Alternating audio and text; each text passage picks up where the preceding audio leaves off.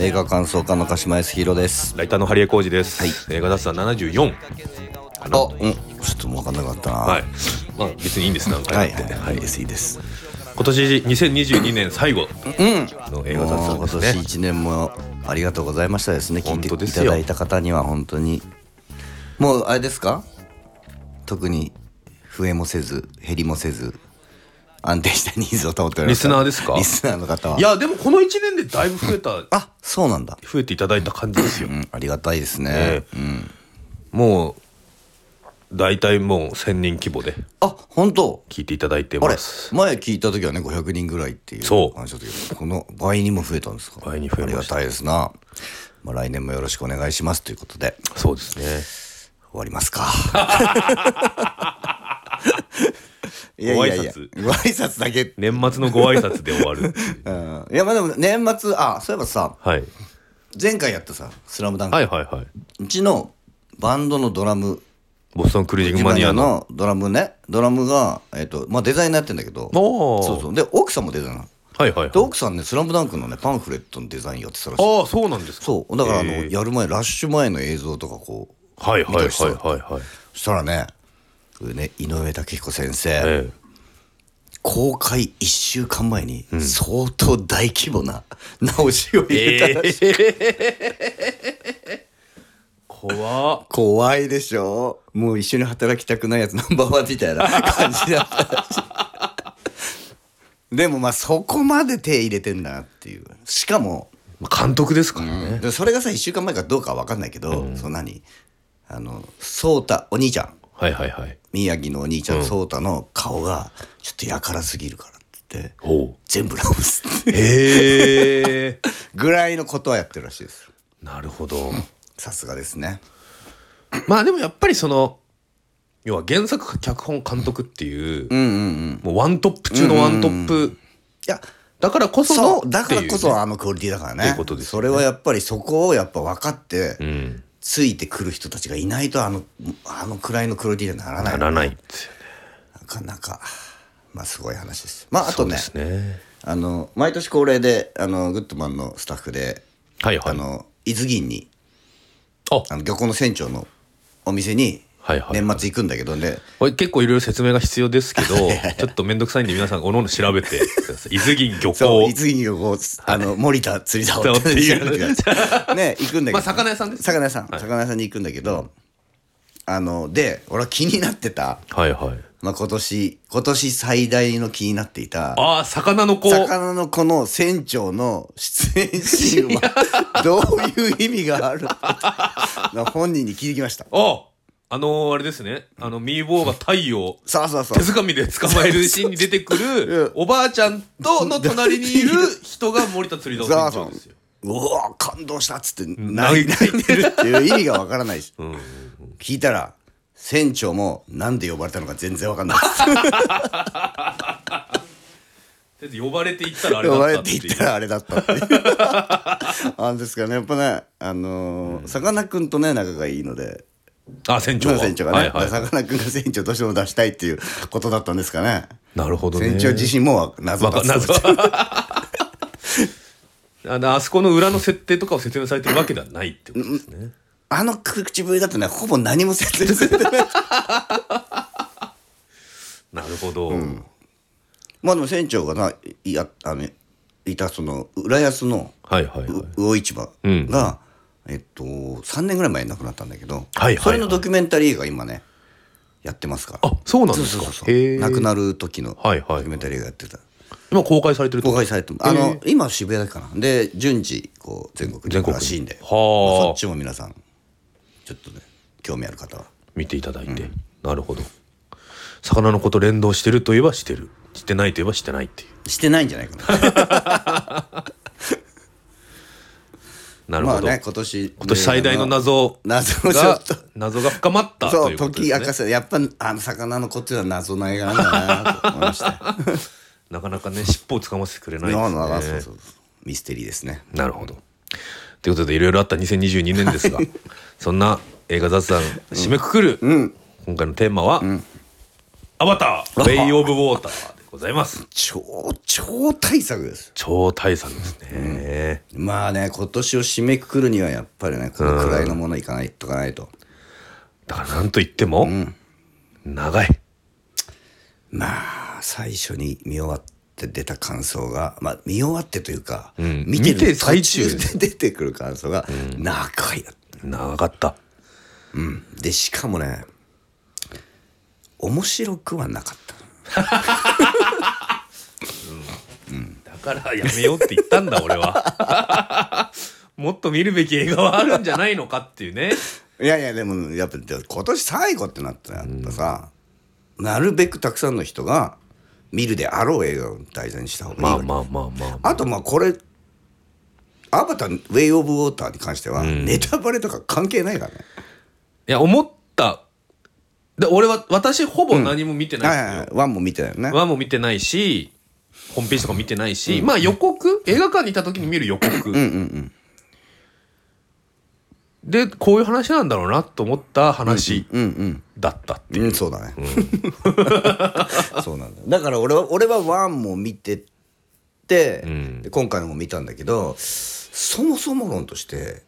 アバターって何なのそこが分かってないんだけどそうなんですよね。アバターってな何なだあれは惑星らしいよね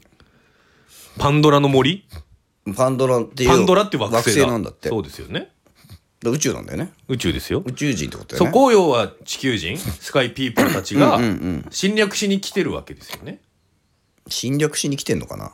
それもよく分かん ないでもなんかさあのさ、んあの大佐みたいなのいたじゃんクオリッチ大佐ね。クオリッチ大佐うん。クオリッチ大佐はワンにも出てきてんだようん。でななんそうなんだろうなと思いました。ね、はい。クオリッチ大佐が裏あのアバターお父さん主人公家族のお父さんがえっと、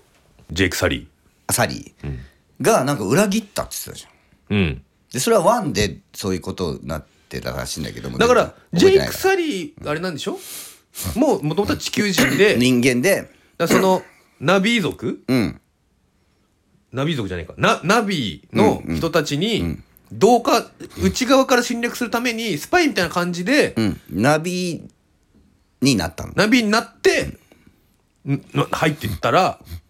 ほだされて、ほだされてというか好きになっちゃって、人間側を裏切ったっていうのがワンですね、多分。そうでなんかすごいあの味方を殺したんだよねうん。って言ってたよねでそれをまた大佐とかも倒されてる、殺そされうてそるうわあけでしょのそうで大佐もナビになったなあの今回で今回でなったなりましたねなって復讐に来るってう話、ん、だからなんかその侵略がどうなのかもよくわかんないねでもあれ言ってましたよなんかあの大将みたいな女性があの将軍かなわかんないけど、ジェネラルって言われてましたけど、そのあの女性があの、要は採掘に来てるんですよね、でももう地球は滅びるから、採掘だけじゃなくてこのパンドラをだあのを人類のはいはいはい第二の故郷にすると言ってたので、ん要は侵略に来てるんですよあれは。侵略に来てんのかそうまあじゃあ単純に侵略戦争の話だ単純に侵略戦争でそれワンもそうだったのうんでもうほぼワンと同じ話で、うんしかもまあストーリーのうんスカスカさ加減って言ったらまあほんと 今年ナンバーワンじゃないですかそうですね何回同じことやってんのっていうあの捕まってってやつでしょそうそうそうそうそう あれ俺なんかなんかなんなん つうんだろうななんか騙されてんのかっていうかその そんなはずないのにみたいな、うんままた子供たち捕まってるしそうなんだよであとあの子供が怒られて、うんうんあのう海の民の人たちに、の族長みたいな人に怒られて、うんジェイクが来て、あとは私が言っておきますあれみたいなもあれ3回ぐらいありますやったよね俺もあれねなんか俺時々寝てたから あれと思ってあれでも寝てたから時間が戻るわけねえなと 思ってそうそうそうそうそうそう3回ぐらい同じことやってんだよね、それで3時間になってるからそうど頭おかしくなってるのか な見ててもちょっと頭おかしくなってくるよねサイケデリック体験ですよ ねあれねまあ映像もかなりのサイケデリック体験ですかいら、ね、やーそうでした、いやだからちょっとかなり困惑うんあの話自体は単純な、えー侵略戦争のさなか家族が頑張るって話でそうそうそうでしかもすものすごいさ全時代的な価値観だよねあれだから本当最新技術で大昔の価値観をずっと言ってますいやだからちょっとジェームズ・キャメロンのね、思想性がね逆に出ちゃってますよねえちょっとね何があっても家族だしかもお父さんの言うことは絶対だ絶対だね、家族を守るのが父親だそうでお母さんちょっと病んでるじゃんそうそうそうそうかなり病んでるじゃん振り回されてお母さんサイコパスみたいになってるじゃない故郷も捨てないといけない、で連れ回されてねね子供死んでですよそうそうそうそうそうマジであのネイティリネイティリお母さんほんとかわいそいやかわいそうっていうかねってるお母さんは俺もう相当最初からサイコパスなんじゃないかと思ってうまあ戦士ですからねネイティリお母さんも好戦的な人ではありますよいやだからさ、んそこなのよ問題は、うん何が問題って、んえーアバターじゃないのか アバターが何なのかまだもうよ今 まあアバターはだかからに人間がそのその転換するみたいなことなんじゃないのそのわかんないけどそのす種種族のナビの人たちはいナビの姿になれるなれるみたいなまあ、ことなんだろうけど、ナビのひ人たちがんあまりにもナビ思想もナビ哲学も、ナビ文化もなくてそうほぼ人地球人と同じだからただ青い大きい人たちがあの今の、まあ本当アメリカ人と同じことしてるっていうそうそうそうそうだけの 話じゃないしかもですよ、なんかあん だけ要は CG で何でも描けるのに、ナビーの人たちの髪の毛ドレッドなんですよ、要はなんかジェームス・キャメロンの中で未開のひ部族ってこういう感じでしょっていう弓矢打ってね。弓矢打ってで「おー!」と叫そうそうんそで、ね、なんかこれでほらみんなわかるこれ未開の人たちだよみたいなう で怒るとシャーって、ね。シャーっつって、なんかマジで何考えてんだっていうか。本当だよね差別意識丸出しでしょ、あれ。でさ、それでさ普通のアメリカ家族を描くじゃんそうそうそうそうそうそう そう。ナビーを使ってナビを使って。古き良きアメリカみたいそな。うそうそうそうそう子供もさなんかうん「イエスみたいに言ってさそうお父さんに言われてさなんかそもそもですよ、あのナビの世界で全員英語使ってるのどういうことな の確かだあれがなんか技術を使って、翻訳機の、翻訳機みたいのを使ってますと。にうんうんだから、すべて英語に、サリーには聞こえてるんですっていう。あでもねうんあそうでもナビ語みたいのもあったじそう。ゃんだから英語で喋ってんだよねあれ英語で喋 ってる。だから、いで、しかも、なんか、サリーの家の人たちが英語を使えるようになってますっていうのだったらまあわかそるうんですねよ。サリーがもともと人間だからねそう。でも、海の民ととか、もう英語使ってるから。まあ挙句の果てにさクジラも喋ってたからねクジラ、まあ、 あれはなんまあ か、まあクジラ語みたいなのをクジラ語で、あの、なんていうんですかスーパーが出てましたけど。いや、まあ、あれも意味わかんないですよ。だからさ、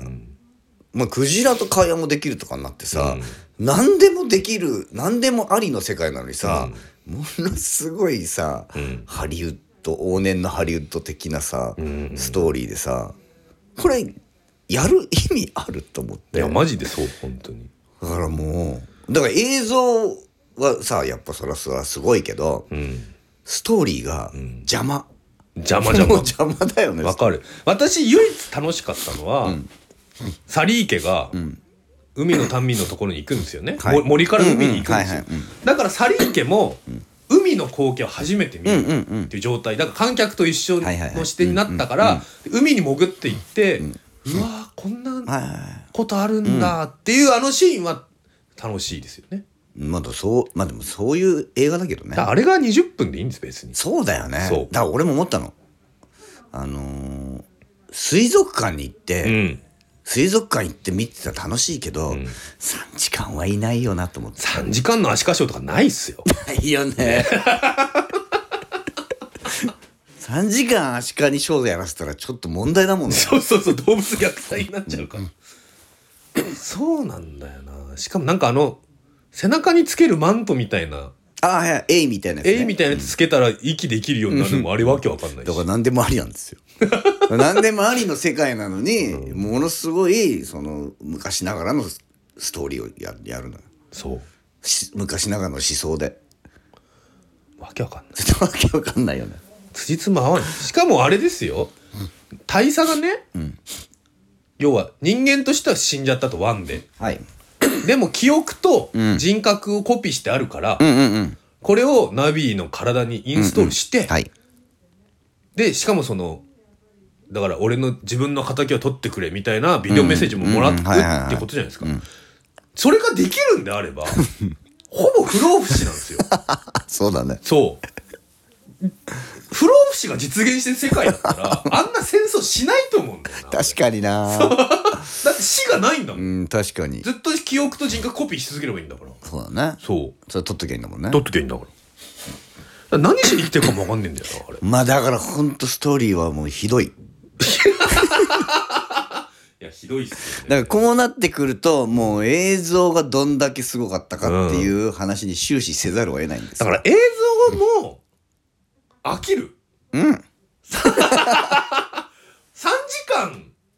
見てたそうならのよ慣れちゃっそうなのてよまあだから1時間半ぐらいにしといてくれれいやば本当にそう騙されてたのに俺たちも綺麗ってそういやなんか綺麗だったねって騙されて終わって帰れたのだからにそれこそ鹿島さんが前言ってたよな、その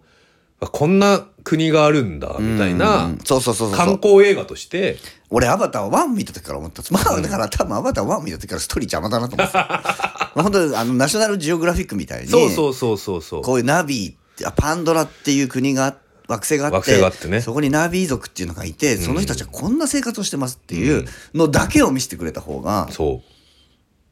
全然良かったなううんでその映像に関してもね、うんまあ、これ個人的な意見ですけど、はい俺やっぱり映画の中の映像体験で一番びっくりしたのって「ジュラシック・パーク」の最初なの。おーおーおーおー俺は「ジュラシック・パーク」の最初のやつは映画館に見に行って見ながら「ははこれは恐竜どっかにいるな」ってあ本当に思わざるを得ないぐら いの。本当にいる恐竜を取そうったそうなこれはびっくとりしたの、はいこんなん作れるわけないもんと思って、うんうんうんうんだってあれもうししあのえ映像革命って言われてるからそうですね映画の CG で始めたから、あれからもう映画のその特特撮技術とか、うんああいう CG 技術ってあそこから始まってるうんうから、んうんうんあれ最初に見たら本当にこれはどっかにいるのを隠しててねあれだからその T レックスもそうですけどブラキオサウルスがでっけーっていうそうそうそうそうねあれびっくりしますそよねうでもだからあのあれは超えなかったんだよね、はいはいはいはい今回もうんあのうわすごい綺麗な CG ってそういそうう感そ想うなそのうそうお金かかってるんだなそうそうそうーっていうことじゃないですかそうそうそういやだからもうもうここ最近の話じゃないですよもう10年ぐらい前から金かかってりゃ何でもできるってことはもう分かってるわけですよそうなんだよね全員 CG 使えば、うん実在感みたいなものがん別にないっていうか、ん CG なんですよねっていうことですもんねそうなのよだからその CG がそのアートとしてうんどんだけ綺麗かとか、うんどんだけすごいかとかどんだけす今こん技術今こんな技術になってますよっていなってうことを見せられてる感じなんだよね、だからこそストーリーをちゃんとするべきじゃないのかと思うんだけどねそうそうそうそうだそれこそ VR とかあるわけだから、多分映画よりもスクリーンで見るよりもヘッドセットつけて360度見せた方が、あ没入感はあるわけあるあるあるだから映画館で見るっていうことだって映画じゃないんだなもういやそう映画じゃないんだと思うんだよあどこで見たえっと新宿東宝の iMAX3D ですあ俺はねあのー有楽町の丸の内はいはいはいはいの、えードルビーシネマうんうんうん 3D ハイフレームはいはいはいなはんちゃらで見たから多分まあほぼ東京だったら多分いうんそうですねだから今 4K とかもあるらしいけど、でもまあまあかなりのいいハイフレームかなりいいらしいっていうのは聞きましたけどねうんでもそれでしか見てないから、もう他と比べようがないんだけどでもねでもそれでもやっぱりジュラシック・パークも最初に見た時の感動はなかったんだよな、ででそのマルチピカデリーはあピカデリー東宝じゃ徒ん歩か、はその映画館に劇場に入る前にこうえっとその海のまうんあうとんうんアバターに出てくる海のこの背景みたいなのはいはいがはい映す映像で映し出されてるの壁にへえそこの方がねワクワクしたなるほどね、いやそうなんだよなだからそれって現実と接点があるからドキドキするわけじゃないですか、い我々の生きてる社会に、はい世界にこんなう海みたいなのあると、わあすごいってなるけど、逆にその映画っていうね、もうスクリーンに、もうみんなで見て没入するっていう装置の中に、あんだけ我々の生きてる世界とは違うものが映し出されてるとどんだけ綺麗でもなんか関係ないっていうか そまあだからこそこの地球人パートがあるんだけどねそうそうそうそなんだけどそれも今回さう、うん、違和感なさすぎるじゃんあそうそうそうそうそあれってよくう考えたらめちゃくちゃすごいんだよあの,、うんあのえー、とスパイダーそう地球人の子供が一人だけいるスパイダーとサリー家の子供たちが遊ぶところとか、そうね、そうそう、あれだってじ実際の人間実写そうそとうそう CG があんだけ遊んでるわけですねから、こんな絡んでるわけでしょそで何の違和感もないじゃん、だうからすごいんだけどすごすぎて、んもうわけわからないっていうか なんかどうでもいいんだよ後からよく考えるとすごいんだけど、普通に遊んでるだけだからそうそうそう別に面白いシーンではないんだよびっくりはしないですすごいんだけど面白くはないんだよ、やっぱねあのスパイダーとか人間たちはパンドラの大気だと生きられないから、マスクをみんなしてるんだけど、なんかそのマスクをめぐるドキドキとかもないんですよ、ないんだよね取れちゃうとかないからそうなのよずっとしてるがちゃんとそうあの後半ね、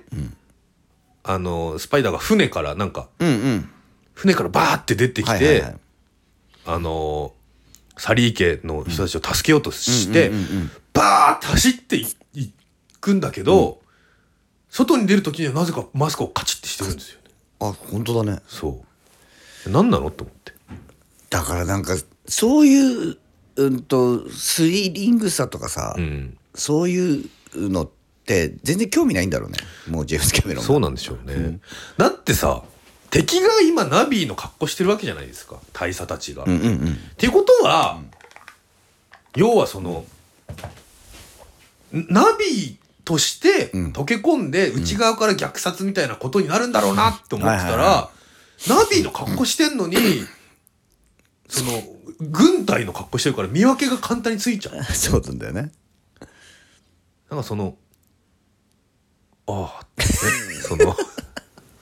何なのっていうさ。そうなんな描くべきとこもっとあると思うんだよねあと、サリー家が森から出る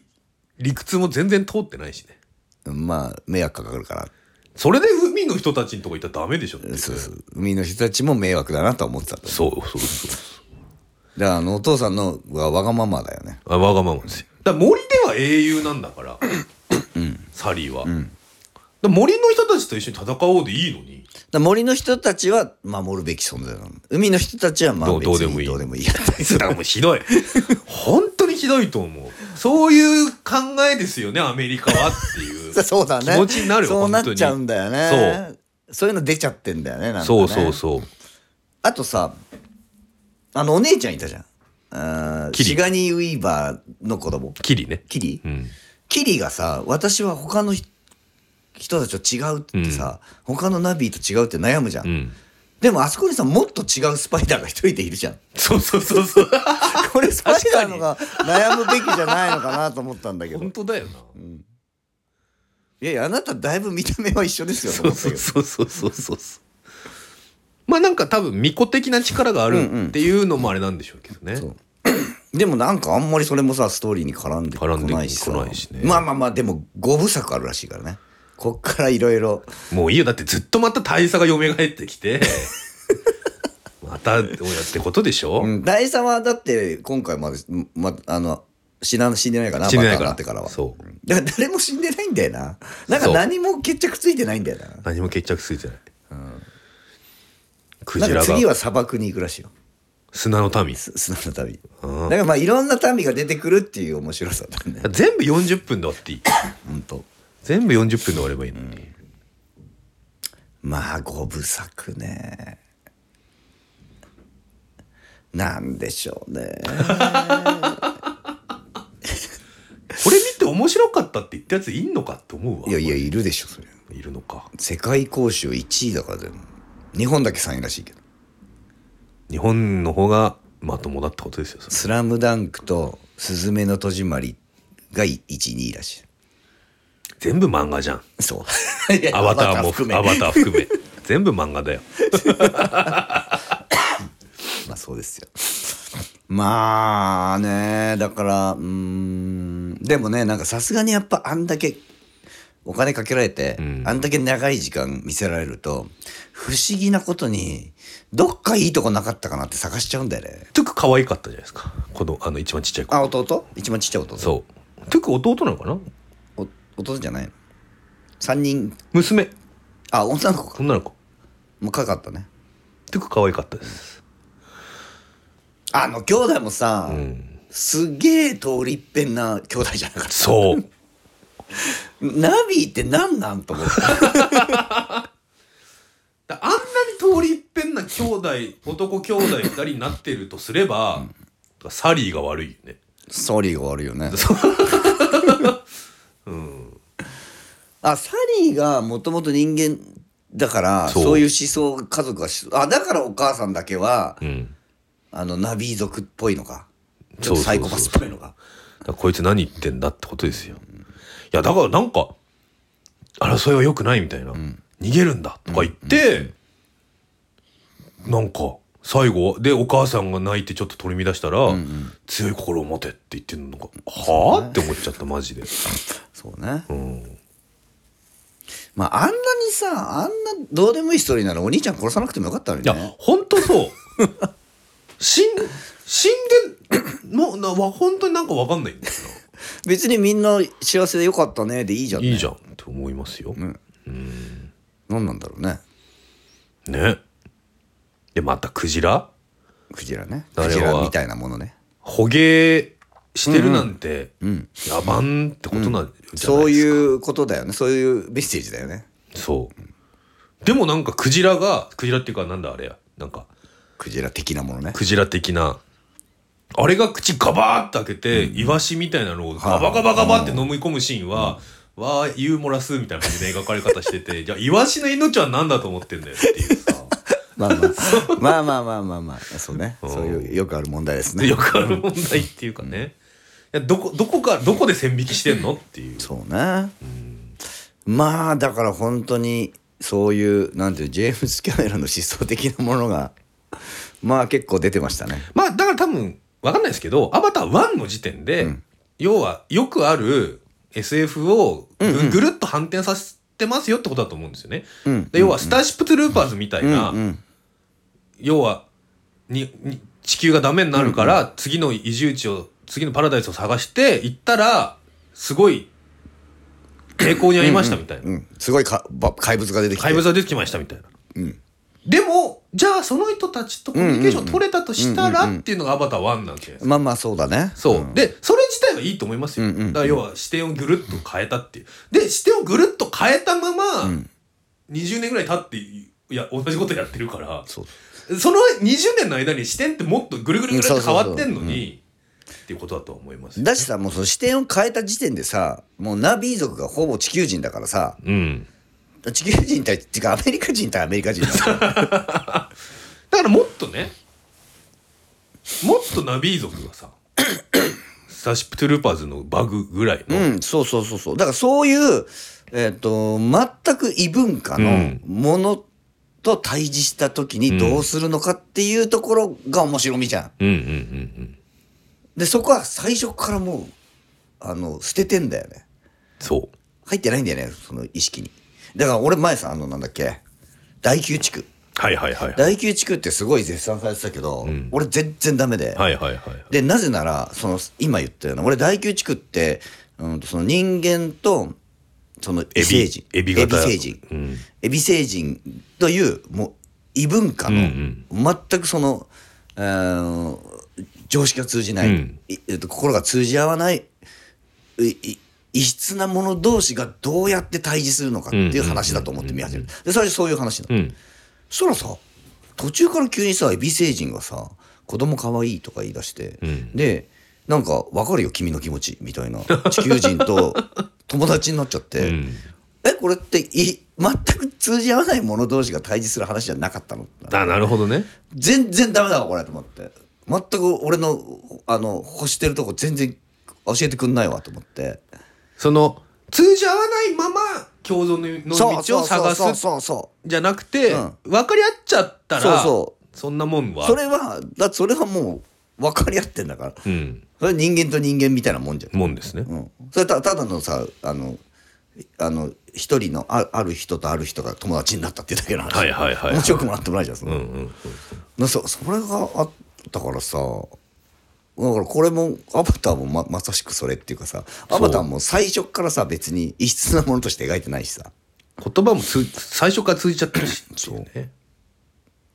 だってさせせっかくさそのナビー族にその